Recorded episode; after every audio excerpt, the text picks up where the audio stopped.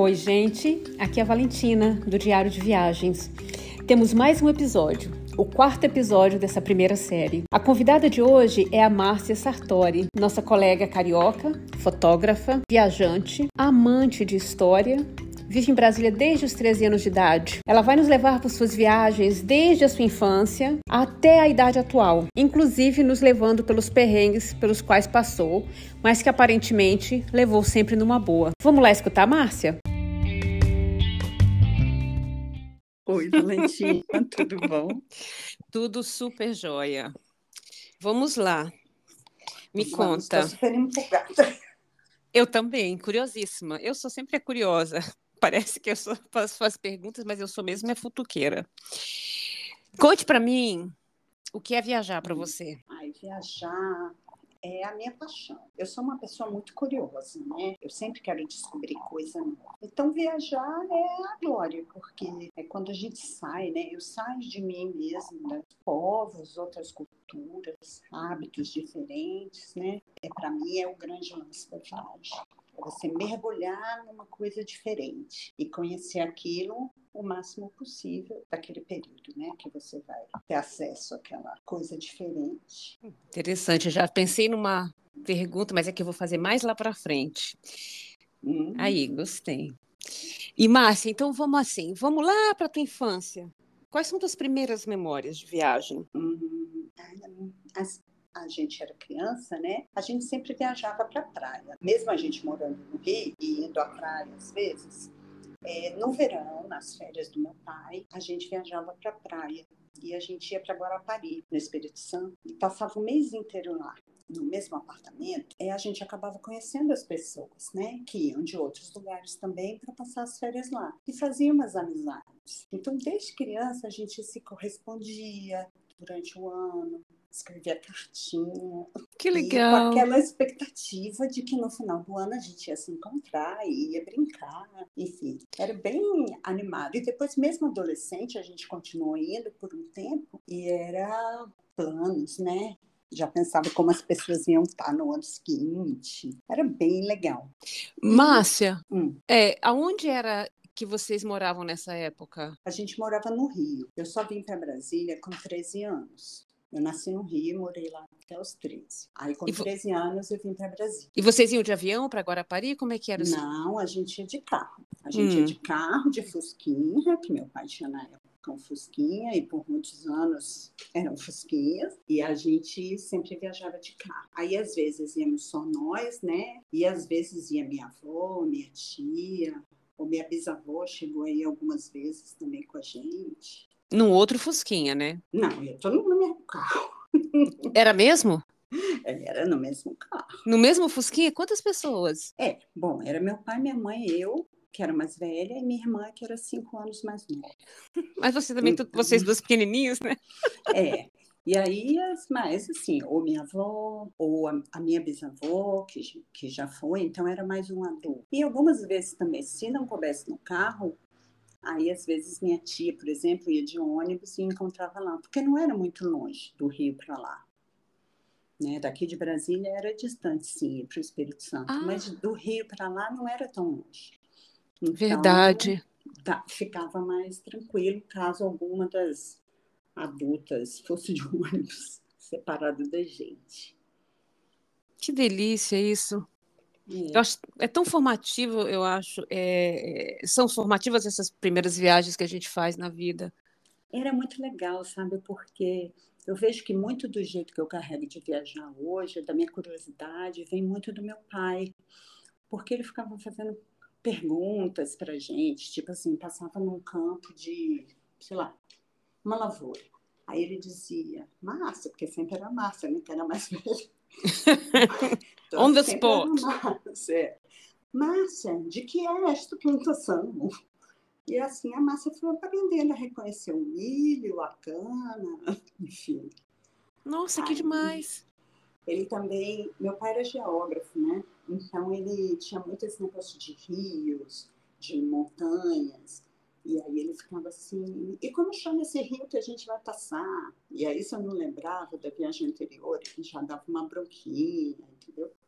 Mas isso é uma coisa que eu trago comigo, né? De querer saber, ah, Eu estava lá em tal cidade, aí atravessava o rio. Eu sempre vou, eu sempre vou, não, porque eu esqueço depois. Mas enquanto eu estiver lá, eu vou saber qual é o rio, porque é uma coisa que me que eu me liguei por essas perguntas dele, né? Esses questionamentos que ele ia fazendo na sabatina durante o caminho. Mas era legal. Muito. Pai geógrafo deve ser muito bacana. É, para essas horas. viagens aí. no aspecto viajar. É, não, no aspecto viajar é. É, foi bem importante assim na minha que nas horas que eu não sabia a resposta das perguntas era muito ruim. Ele te dava presta atenção? É tipo, como? Eu já te falei ano passado. Cinco vezes? É, em cinco anos anteriores, já entendeu que rio é esse, minha filha? Essas coisas. Enfim. E ah, indo mais para frente, assim, na tua vida, Márcia, você tem algum destino pelo qual você tenha se apaixonado? São raros os lugares que eu digo assim, ah, eu fui em tal lugar e não gostei. São realmente muito poucos. Mas, assim, a primeira paixão, acho que eu vou realçar quando a minha primeira, a primeira vez que eu saí do Brasil. Né? Que foi uma coisa bem marcante, né? E teve algumas peculiaridades. Além de ter sido a primeira vez que eu saí do país, foi a primeira viagem maior que eu fiz só com os amigos. E eu já era adulta, né? Já tinha 20, 25 anos, ou 26. E, mas foi a primeira vez que eu viajei só com os amigos, foi a primeira vez que eu saí do país, foi quando eu fiz o que atualmente se chama de mochilão, e uma coisa que na época era assim bem icônica era aquela viagem do trem da morte. E a gente Nossa. fez essa viagem. Então, para mim foi muito marcante. Eu não sei se, não, com certeza não é o destino que eu mais me apaixonei na vida, mas foi muito marcante nesse sentido. É uma viagem bem bem marcante mesmo. Márcia, para quem não conhece o Trem da Morte, dá só um, uma resumida para eles de qual é o trajeto e tal. Pois é. O trem da morte é o trem que sai da fronteira do Brasil com a Bolívia, ele já sai da Bolívia, né? E faz o trecho até Santa Cruz de la Sierra. É, nós saímos daqui de Brasília, fomos em três, eu, uma amiga e um amigo. Nós saímos de Brasília, daqui nós fomos para Campo Grande, de, Mato Grosso. De Campo Grande, a gente foi para Corumbá. Aí atravessamos a fronteira a pé, entre o Brasil e a Bolívia. E Uau. aí, lá na cidade do, da Bolívia, ali na fronteira, a gente pegou esse trem. Era o trem da morte, que foi até Santa Cruz de la Sierra. E aí, de lá, nós seguimos, fizemos Cochabamba, na Bolívia também, Sucre, Potosí, La Paz e Copacabana. Todas na Bolívia. Aí atravessamos pelo Lago Titicaca, que é uma das coisas mais lindas do mundo, e fizemos o Peru. Aí no Peru, nessa viagem. Uau! A gente. Fe... É, foi bem legal. E aí lá a gente fez. Ah, é, chegamos em Puno. Aí de Puno pegamos. Era trem também, que ia para Cusco. E aí nós fizemos Machu Picchu, umas cidades ali ao redor, Vale Sagrado dos Incas e tal. E essa viagem também foi a primeira vez que eu andei de avião, eu estou pensando aqui. Porque depois, quando a gente chegou no destino final, a gente teve que voltar, né? E aí fomos voltando também, porque cada trecho desse a gente chegava na cidade, ia atrás da passagem, sabe? Era, hum. Não era como nos tempos modernos. Isso foi em 89, é, foi no 88 para 89. Réveillon lá, inclusive. Aí na volta também, a gente tinha que ir voltando de cidade em cidade, né? Aí você ah, sabe, entendi. tudo é o máximo. Você vai na maior animação. Na volta, aí você já fala assim, nossa, aquele trem foi muito legal, mas será que não tem um voo?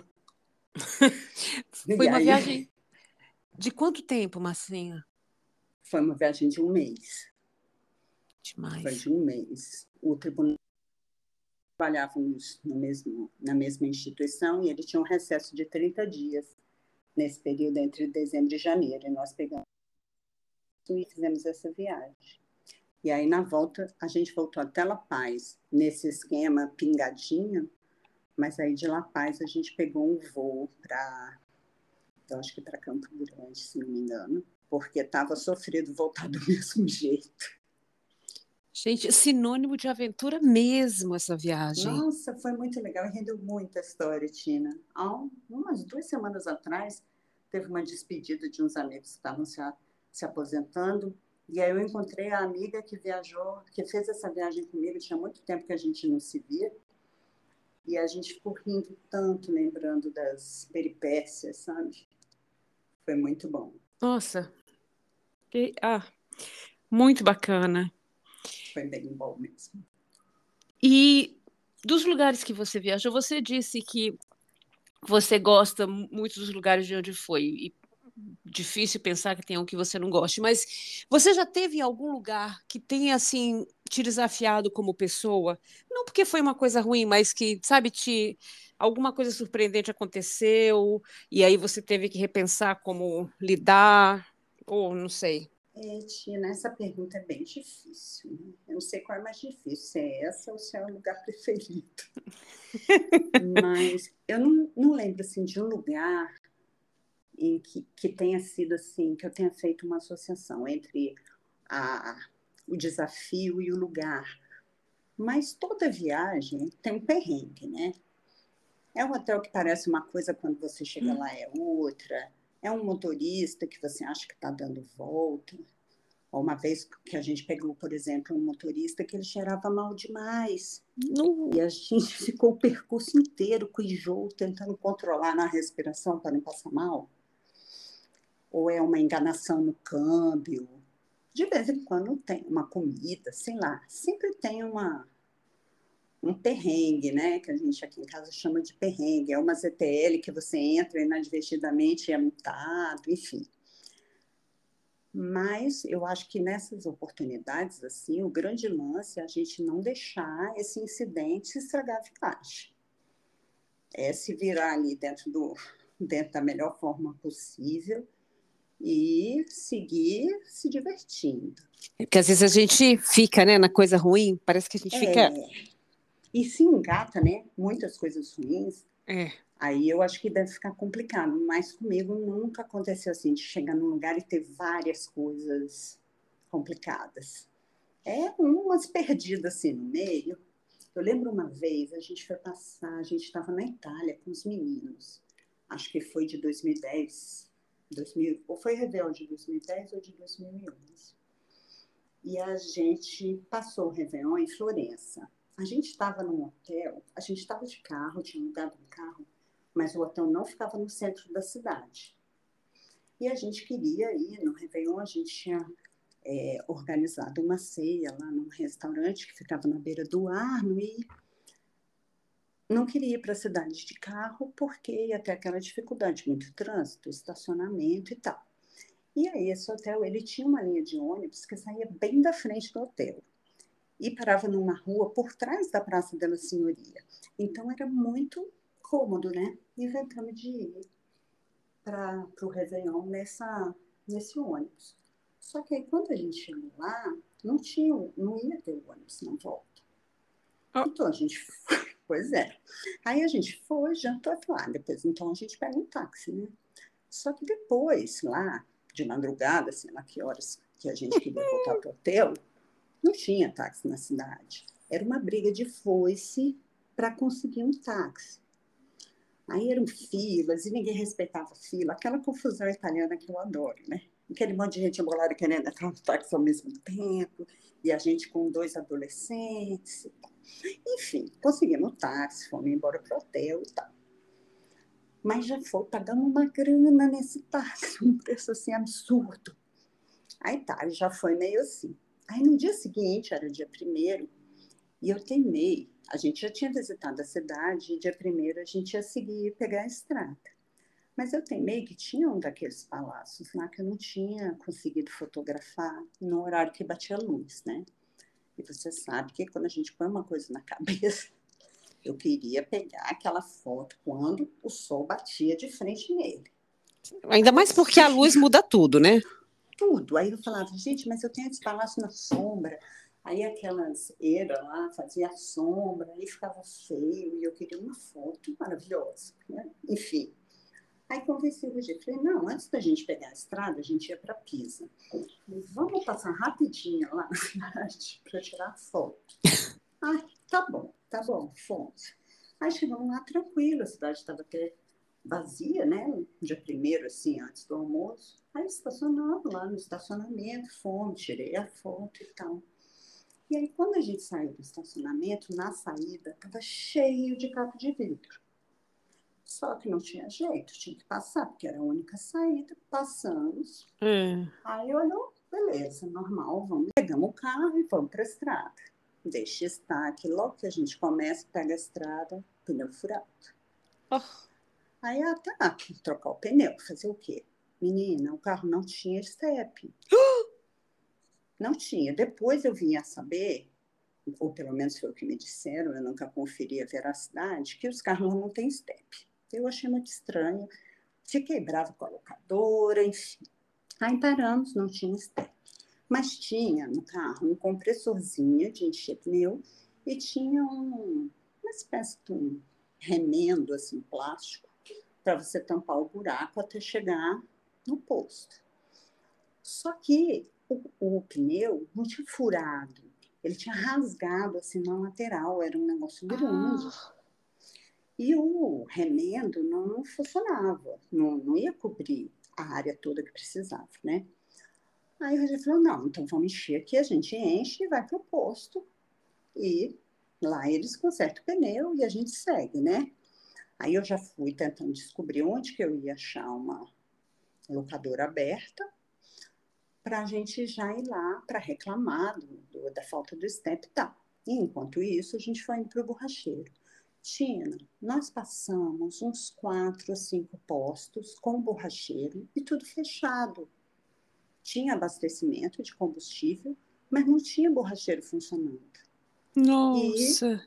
E o pneu esvaziava cada segundo. Foi muito bizarro, porque a gente parou naquelas áreas de descanso, né? E aí o Roger conseguiu, ele é muito hábil, felizmente, ele conseguiu fazer com um saco plástico, um, um palito de fósforo que ele achou no chão, assim, do, da área. E com a cola do negócio do remendo, ele conseguiu fazer um, um, um conserto lá, um negócio que segurou e nós fomos com esse concerto até o aeroporto de Pisa, que foi onde tinha uma locadora aberta naquele dia 1 de janeiro. Márcia, que loucura! Então foi assim, a gente naquele medão, né, na estrada, com um pneu remendado com um saco plástico e um palito de fósforo, e a gente conseguiu. Depois que ele fez, o remendo segurou até a gente chegar na cidade seguinte, que era Pisa, e ir até uma locadora para conseguir um step. Que também chegou lá eu chego sempre pronta para brigar, né? Para reclamar que não tinha step e tal. E aí foi, foi lá que eles disseram que, que os carros não tinham step mesmo, era aquilo. Só que não tinha um outro carro igual para a gente pegar o pneu, né? Para trocar. E aí a gente acabou trocando de carro, mas no fim deu tudo certo, né? Mas foi um perrengue, assim, que eu diria um dos maiores perrengues. Essa foi desafiadora. É, e foi dois dias seguidos, né? Tipo assim, Sim. você vai pra festa, aí já rola aquilo, você tem uma despesona com um negócio que você tem que se atacar com o povo por uma vaga. E aí depois no dia seguinte isso. Foi bem estressante. Mas geralmente são coisas assim, você fica até com raiva na hora, ou tudo, mas que depois dá para você respira e eu segue. Acho é, eu acho que essas coisas, no, no futuro, elas viram bons, bons assuntos de conversa, né? É, essa sim, até hoje meus meninos ficam papai MacGyver para cá, papai MacGyver para lá, porque foi realmente surreal aquele remendo que ele fez, sabe? E ele fica no maior orgulho, como ele é o blusão do... E ele é, ah. ele é muito habilidoso. Mas essa foi, eu acho que foi a top dos, Fechou em, em desafio. dele. É. Não foi um lugar, mas foi uma experiência. Adorei Foi. essa. Eu quero ver alguém bater essa experiência aqui. Ah, tá cheio, amiga. Não, o povo tem muita história engraçada. Vamos, vamos ouvir, vai, fica o desafio. Agora, eu sei que você não gosta dessa pergunta, né? Mas Ai, assim. Qual é eu sei que para uma pessoa como você ela é uma pergunta difícil, mas de todos os lugares que você visitou até hoje, qual deles para você é assim uma, uma, uma preciosidade, uma gema, assim, aquele lugarzinho que é muito especial? Ai, Tina. Olha, eu sou tão facinha. Porque eu, eu gosto muito de destino de natureza. Tanto praia como outros tipos, né? Amazônia, Pantanal, Canyon. Eu morro de paixão. Mas eu também gosto muito dos destinos ligados à história. É, e mesmo eu gosto também das cidades grandes, esses destinos com muitas coisas para visitar, muito museu, sabe? Aí é difícil. Agora, hoje eu estava lendo um negócio sobre os parques nacionais do Brasil e eu pensei que uma coisa que eu gostaria de destacar, que para mim é um, uma teteia, como você usa muito essa palavra, uma teteia, são os parques nacionais dos Estados Unidos e do Canadá. Sabe? Eu sou uma pessoa assim que eu não visito lugar onde bicho tá, fica preso. Então eu não vou a zoológico, eu não vou a aquário, tenho pavor, pavor. Já fui quando os meninos eram crianças, não tinha essa percepção, mas agora eu não vou mais. Então, eu fico deslumbrada com destinos onde você vê é, os bichos no seu ambiente. E, para mim, esses parques nacionais da América do Norte são o apogeu dessa experiência, sabe? De você ver um urso, ou melhor, a ursa com dois filhotes, ali, a poucos metros, soltos, livres, sabe? Para mim, eu acho que é um, um grande, uma preciosidade essa viver essa experiência, né? Seja vários tipos de bicho, não é só urso, né? Urso é porque é muito diferente para a gente brasileiro ver um urso. Mas eu fico empolgadona quando eu vejo um, um lobo-guará aqui no Cerrado solto. Hum. Né? Para mim é uma experiência que me eleva para o céu. Eu adoro. Aí eu acho que eu destacaria como uma preciosidade esses parques, né? Yellowstone, Yosemite, Sequoia, Jasper e Banff no Canadá, que são assim é de uma beleza natural incrível e tem essa oportunidade de, de fauna, de proximidade com a fauna livre, sabe? É uma coisa que me toca bastante. Então, nessa, nesses passeios, vocês ficam. Vocês optam por ficar dentro do parque? Ou são é, passeios diários ao, ao parque? É, Como é? Depende, depende. Sempre a gente está de carro, né? Em nossas viagens, a maioria delas a gente pega carro, só mesmo quando não tem jeito. Né? No Oriente, a gente, por exemplo, não pegou. Mas lugares normais, vamos dizer assim, a gente aluga carro. Então, depende um pouco do parque, do esquema e tal. É, alguns que a gente passou mais vários dias, esses do Canadá, que a gente ficou mais tempo, tinha uns passeios mais longos, né? Aí a gente fica dentro do parque.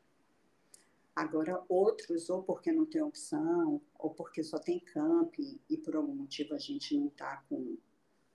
não quer ou não não está com equipamento para ficar em camping, a gente prefere uma coisa mais confortável.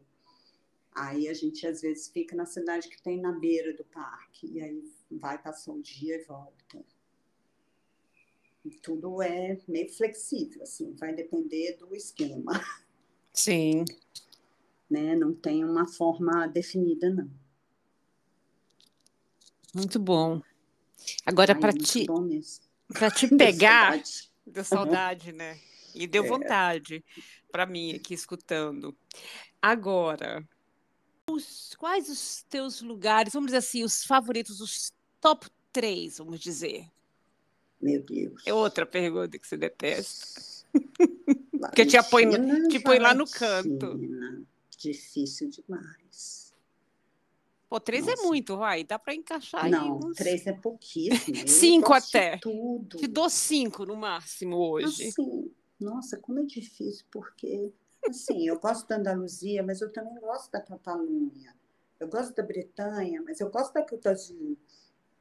E eu gosto dos destinos assim, latinos, México, Peru. Meu Deus. Mas a gente não. Favorito, favorito a gente, assim... Porque a gente não gosta de todo lugar igual. Tem sempre uma. Eu sei que é difícil. É, é, é tira assim do chapéu. Cinco nomes. Itália. A Itália, a Itália vai ser sempre um destino do meu coração. E não é uma cidade específica também, porque eu gosto de vários lugares. Então, Cinque Terre eu acho um, um negócio de louco, espetacular. Gostei da Sicília. Eu gosto de Nápoles com aquele caos todo. Eu também acho o caos de Nápoles sensacional. Nápoles, a primeira vez que eu olhei para aquela cidade, eu falei, gente, eu nunca imaginei que existisse beleza no caos. E aquele caos de Nápoles, para mim, é de uma beleza, um negócio tão impressionante. Enfim, a Itália, eu acho que está entre os meus destinos favoritos. A França, também gosto muito, muito, muito.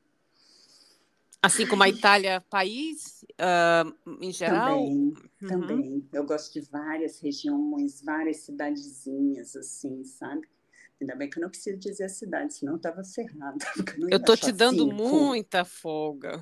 Olha, já falei, dois top países.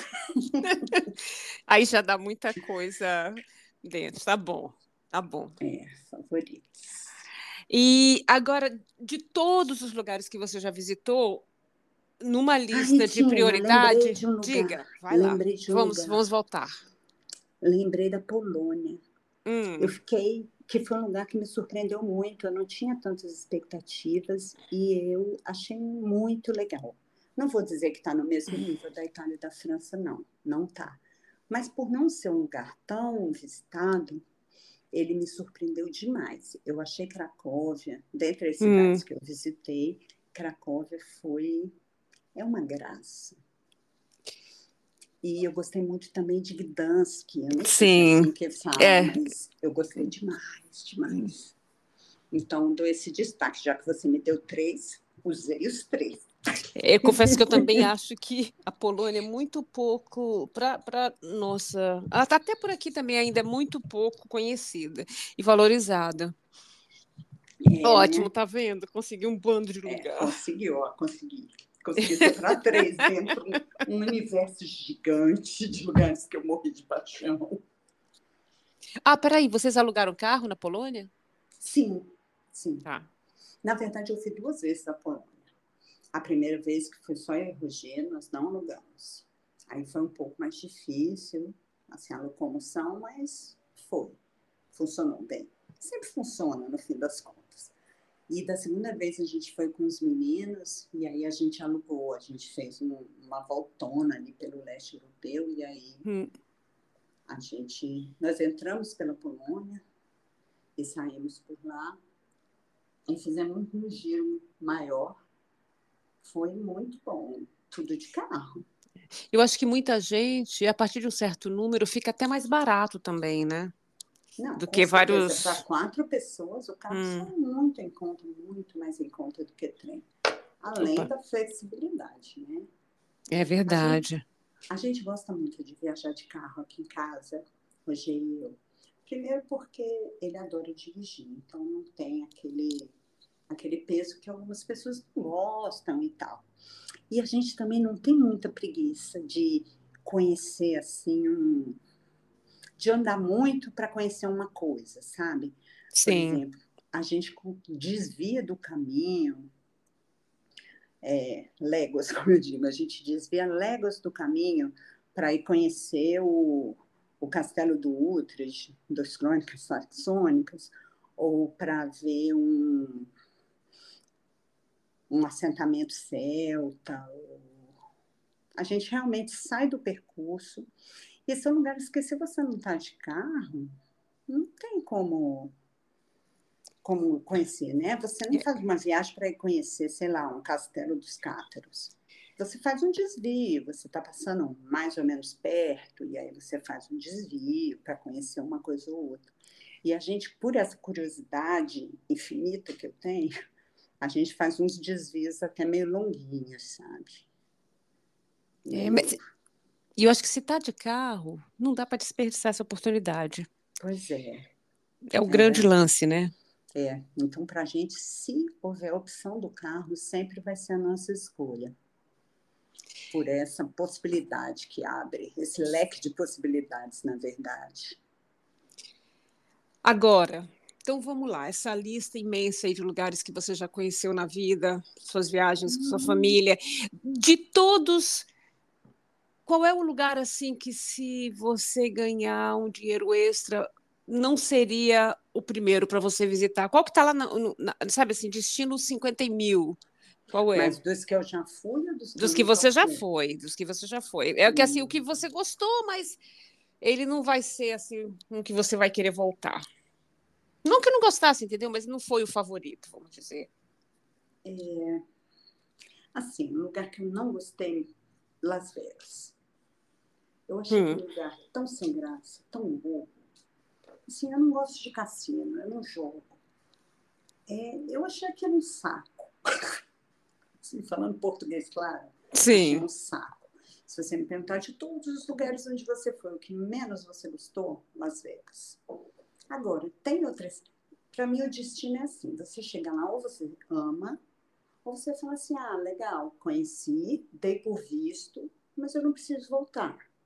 Então, eu tenho outras cidades que eu já fui, já conheci, e eu não preciso, como Helsinki, por exemplo. É uma cidade que eu fui, conheci, e não pretendo voltar.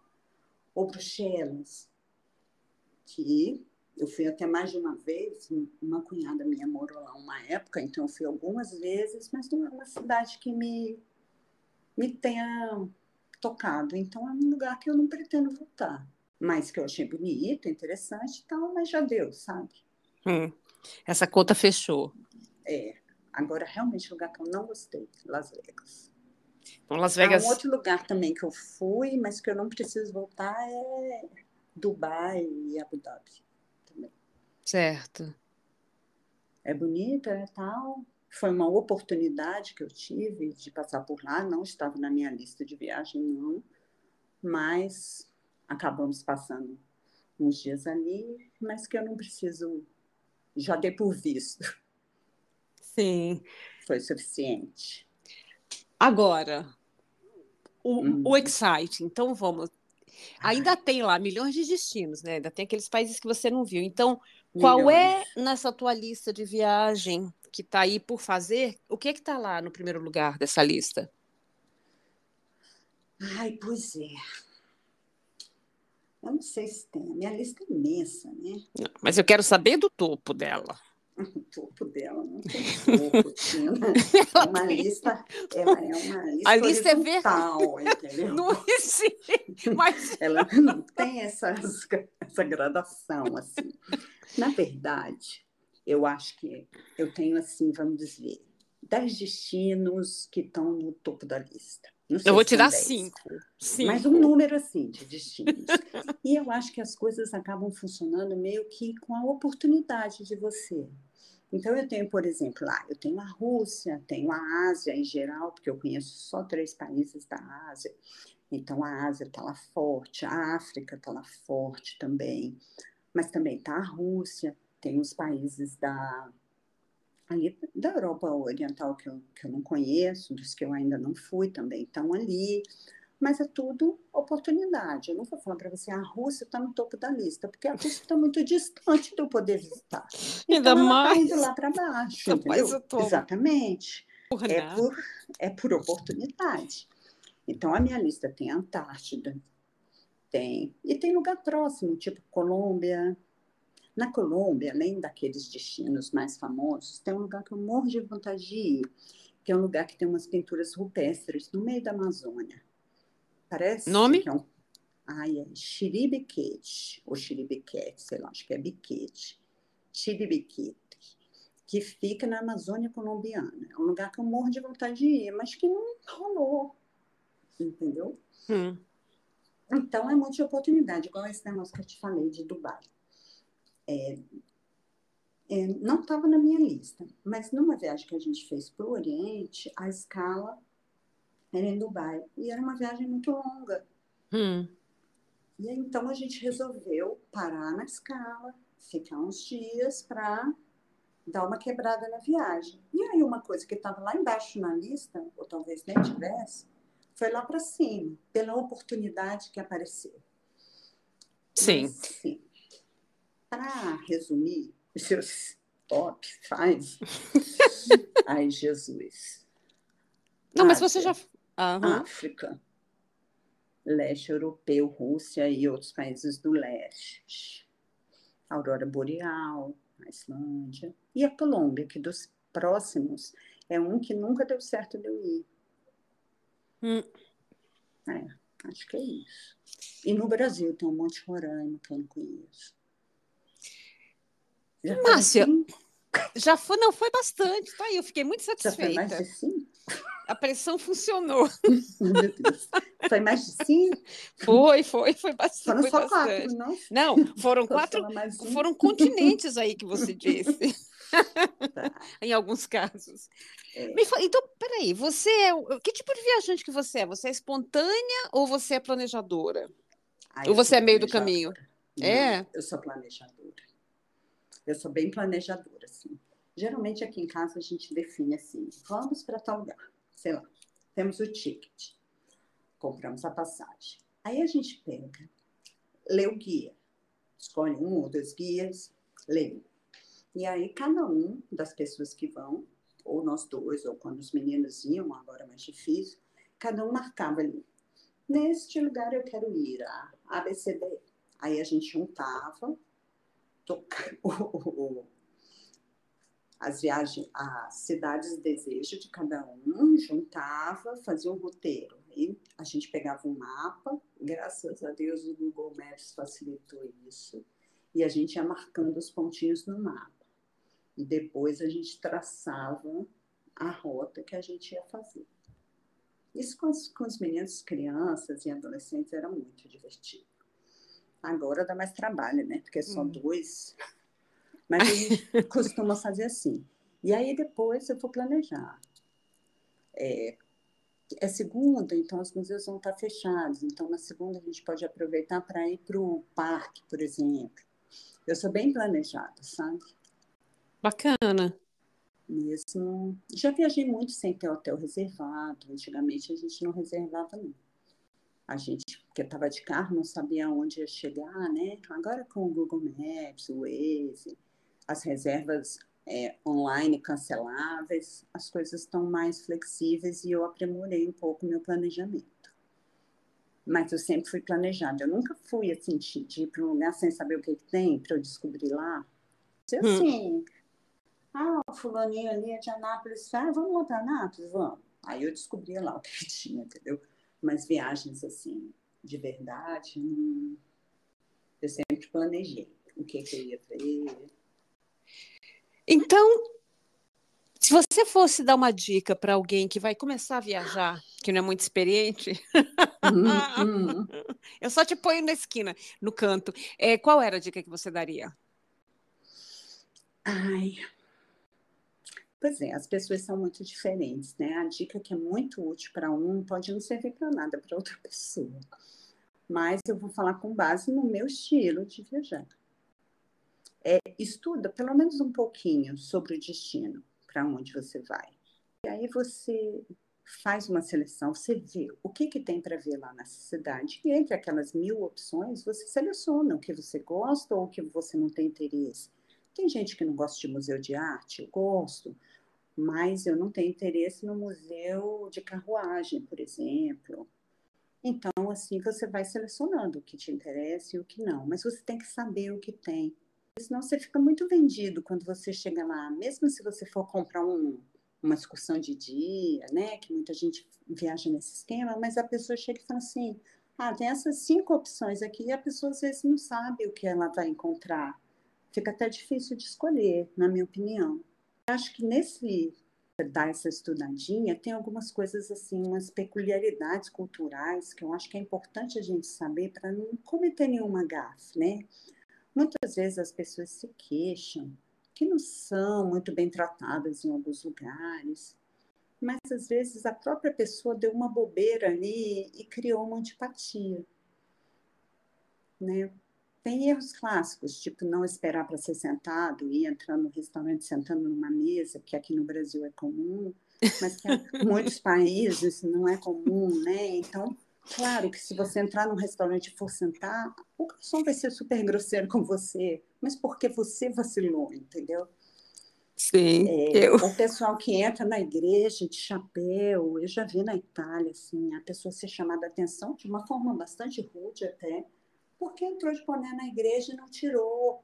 E aquilo, para aquele ambiente ali, era uma agressão, vamos dizer, era uma grosseria, né? E aí a pessoa fala assim, ah, o povo lá é mal educado, chamou minha atenção só porque eu estava de boné, e não entende às vezes. Então, eu acho que é importante a gente ter algum... Dá uma estudadinha assim, ou sei lá, você vai para um, um país islâmico no Ramadã, por exemplo você não vai aproveitar.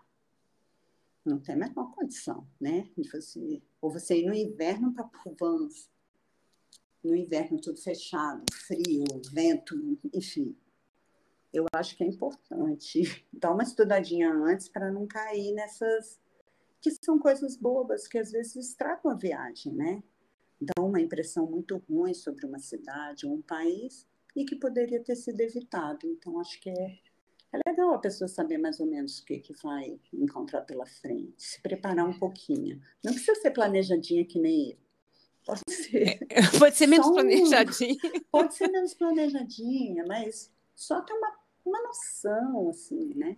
Eu, eu, eu confesso que é, é, eu acho que você está muito certa né, nessa dica. Assim, não é certa, não tem certo e errado, mas eu acho essa dica importante de você pelo menos ter ideia, porque inclusive em alguns países a gafe pode ser uma coisa extremamente séria para você. É, é só eu não sabia, mas naquele lugar pode ser uma coisa tão séria que você pode ficar numa situação deveras complicada.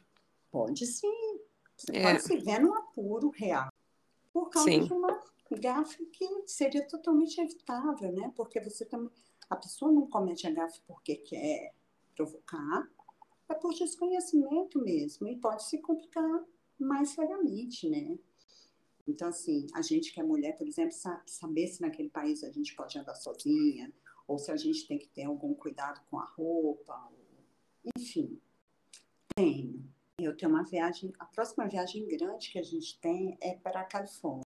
A gente vai em junho, é, a gente não tem a programação ainda, a gente só tem a passagem. E certo. a gente já fez essa viagem antes, mas tem muito tempo. A gente foi, os meninos eram crianças. E agora vamos só nós dois. Foi em 2002 que eu lembro que o Brasil foi pentacampeão num domingo que a gente estava visitando o parque do Yosemite. E assim, é uma coisa que eu tenho muito vista, inclusive porque um sobrinho meu nasceu nesse mesmo dia aqui em Brasília. Hum. E era o dia do aniversário de Roger também. Então foram várias coisas no mesmo dia, sabe? Eu lembro bem.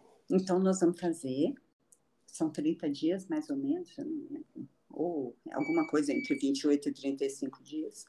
O nosso ticket é por Los Angeles, é exato, por Los Angeles, que não é uma cidade assim que, me, que eu tenha predileção nenhuma, mas foi a melhor opção de aéreo. E aí a gente ainda vai montar um roteiro. Eu acho que a gente deve revisitar algumas coisas que a gente gostou muito, né? Assim, um litoral belíssimo ali do, do da Highway One. Só ali do assim, Big Sur? Exatamente, Tina, estamos falando a mesma língua. Aquela, aquilo ali é belíssimo, as missões jesuíticas são muito legais, São Francisco, que eu gosto muito, Sacramento também é uma cidade bem que ninguém dá nada por ela, mas é uma gracinha. Ai, sensacional, e... Márcia. É. vai logo. Se dá tempo, foto. a gente ainda vai subir. Eu penso que a gente pode aproveitar. Isso é só a minha cabeça, né? Eu ainda não olhei nada. Mas eu penso que, como a gente está com visto do Canadá válido ainda, talvez a gente consiga subir ali pelo Oregon, ir até Seattle e atravessar para ir a Vancouver hum. Vitória. Vitória é uma graça, uma graça. Vale a pena. Então, se der tempo, a gente deve subir, talvez até o Canadá, ou pelo menos até Seattle. E eu ainda tenho que estudar, porque eu tenho que arrumar pelo menos um lugar novo aí, né? Hum. Porque passar 30 dias e não ir em nenhum lugar novo, eu não dou conta. É, é, você, é legal. É, você já teve no Oregon? Já, já. Aí desses lugares que eu te falei, eu já fui a todos. Então, por isso que eu tô com eles na cabeça, assim. Mas Tem uma viagem... Vou com um novo, um, um, novo significado. O Oregon tem uma parte muito bonita nas co na costa, né? Nas na costas, costa. olha, Belíssima. na costa. Tem uns faróis incríveis, eu sou apaixonada hum. por farol, né? Então tem uns faróis super bonitos. Ele é um litoral bem recortado também, é muito interessante. Eu era meio obcecada pelo Oregon, mas isso é uma conversa ah, para outro é? dia. Era, hum, pela costa, muito. Bom saber. É, eu hum. acho que ele basicamente, eu só conheço a costa dele também, não conheço para dentro.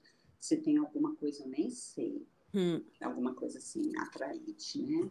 Mas eu ainda vou estudar para descobrir algum lugar novo aí, porque eu não posso fazer uma viagem só repetida. Sim. É, olha, sensacional.